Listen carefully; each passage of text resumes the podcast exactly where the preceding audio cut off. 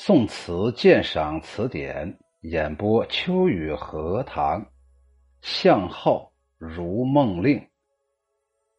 如梦令，向浩。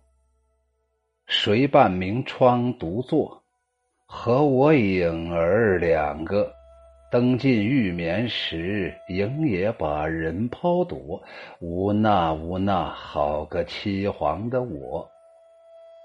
首先呢，我们来说一下这个作者的读音呢，向浩，浩啊，左边一个三点水，右边一个高，这个字有两个读音，一个念浩，一个念血。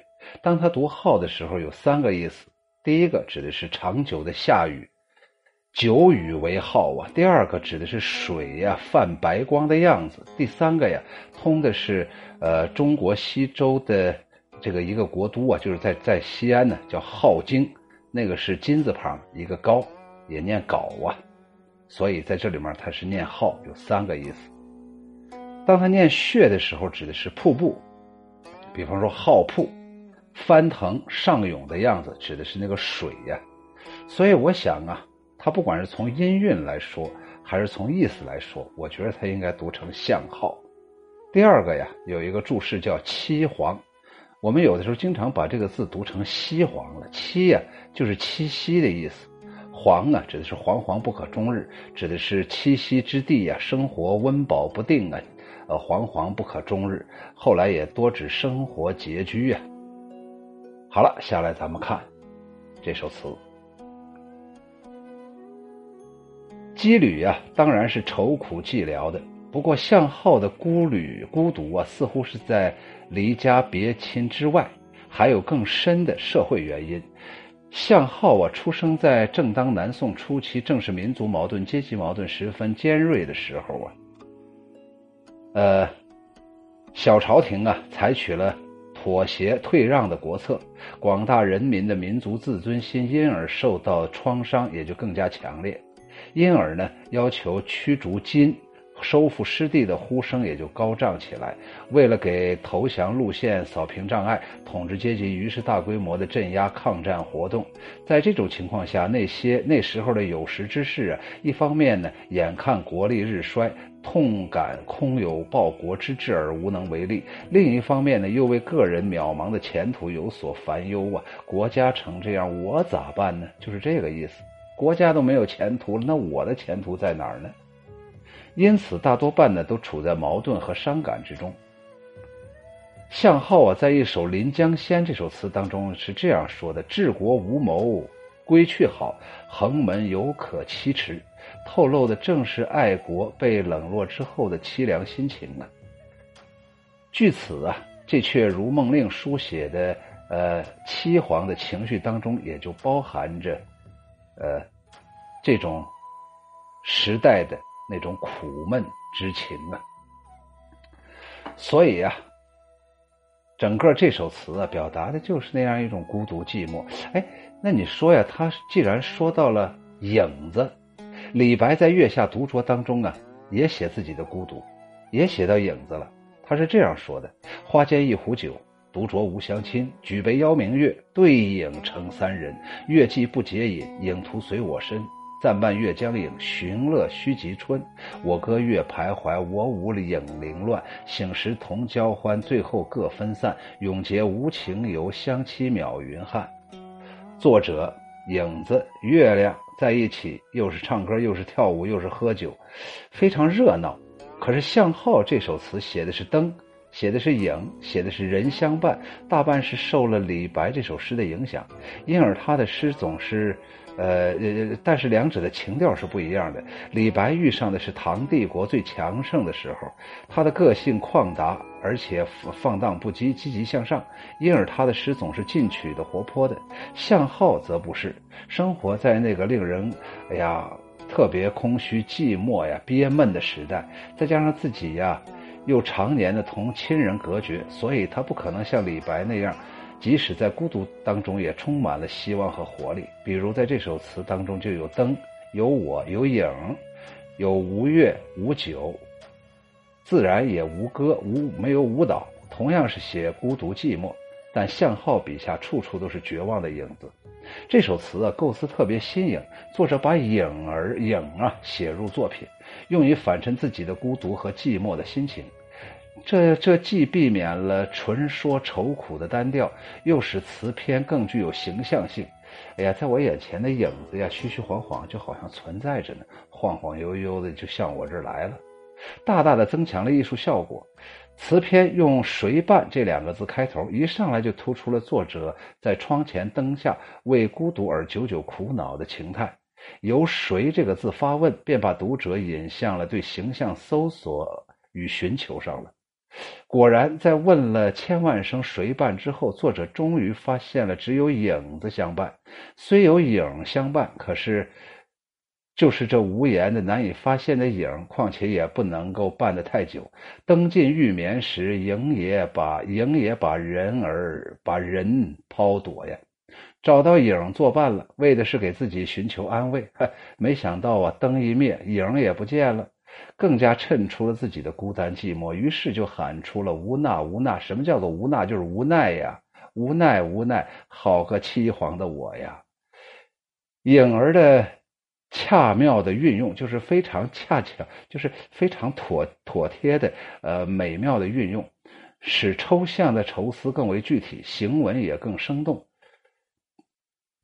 和晏几道的《阮郎归》当中的。梦魂纵有也成虚，哪堪何梦无？呃，这种句子呀，呃，可以媲美。自然了，这阙词的新颖构思，还可以从结构的安排上看。词作从独坐开始，就是一个人在那儿傻傻的坐着，孤独的坐着，用只有影子相伴来表现作者作者的孤单，这可以算是诗文中的佳境啊。接着说，影儿把人抛躲。则将旧境翻新了，把以前的境境界又出翻出新意来了。李白还是有影子的嘛，到了向浩这连影子最后都没了，原因是灯没灯灭了，感情就深化了。这就比李白那个在那块跟疯子一样跳舞唱歌可能要深刻百倍了。向浩的词啊，通俗自然呢。你像这首词就非常非常语言平易，就好像说大白话一样，就好像一个一个人呢，就是呃，腹有诗书气自华呀，这个厚积呀，薄薄的发那一点点，随便溜达几句啊，就是一首词。那向浩为什么会出现这种情况呢？今天我们说向浩，实际上就要跟向浩告别了。在《宋词鉴赏词典》当中，就选了向浩这么一首词。向浩字丰之，丰收的丰，知乎者也的知，好乐斋，快乐的乐，斋房的斋。他是开封人，河南开封的宋代词人，自小便会作诗，才气高而生活穷困。他的妻子的父亲呢，曾经因为他的贫穷，将他的妻子嫁给了别人，可是他的妻子却毅然回来，同向浩白头偕老。光这一段文字啊就可以拍一个电视连续剧，我估计如果让我拍，我最少能拍上三十集，绝对是感人至深的。这里面有好几个细节。第一个，从小就是神童，就会作诗；第二个，才气高，生活贫困。哎呀，这个呀，生活贫困和才气高，才气高和生活贫困往往是相辅相成的，尤其是对自小便会作诗的这么一个神童来说。然后呢，妻子之所以不离不弃，不是不想过好日子，而是他知道这种男人呢，懂生活，是个懂体贴人的人，所以呀。他宁可呀，你想想，他父亲不让他嫁给向浩，那肯定给他找个有钱有势的呗。可是他就离开有钱有势的，还投入到这个向浩的怀抱，跟向浩白头到老。哎呀，光光这些细细节的点呢，足以啊，从正面和侧面表现出向浩这个人呢一生不容易。所以他写的这个词，大家也就能理解了，为啥呀？最后连影子都抛弃他了。下来，秋雨荷塘再啰嗦两句。整个这首词啊，无非就写了一件事儿：绝望。谁？谁伴明窗独坐？谁呀？和我影儿两个。哈，原来是我和影子，还行，不孤单吗？哎呀，最后啊，灯尽欲眠时。我觉得“灯尽玉眠时”这一句啊，我觉得多多少少有点杀风景。如果让我写，我会把它写到痛苦到极致，就是不是玉眠，而是灯尽，家里穷啊，没有灯油了。所以这样更能表现出这个向浩的生活的穷困和那个想拉着影子而拉不住那样一种状态。所以我觉得他登进玉眠的多多少少有点失败，我不知道我这样说对不对。影也把人抛躲，影子也把我给抛弃了，躲藏起来了。为啥躲藏起来？我是个穷鬼嘛，不愿意跟我在一块儿，没人待见我嘛，无奈无奈无奈呀无奈，好个凄凄惶惶的我，我我我我好不容易有个栖身之地，可是栖身之地无非就是家徒四壁，我惶惶然不可终日啊！到现在为止，我肚子还饿着呢，隔壁又传来了烤肉串的香味儿了，我又没钱去买，我可怎么办呢？所以他绝望，一步一步，要一定要把自己逼到死胡同。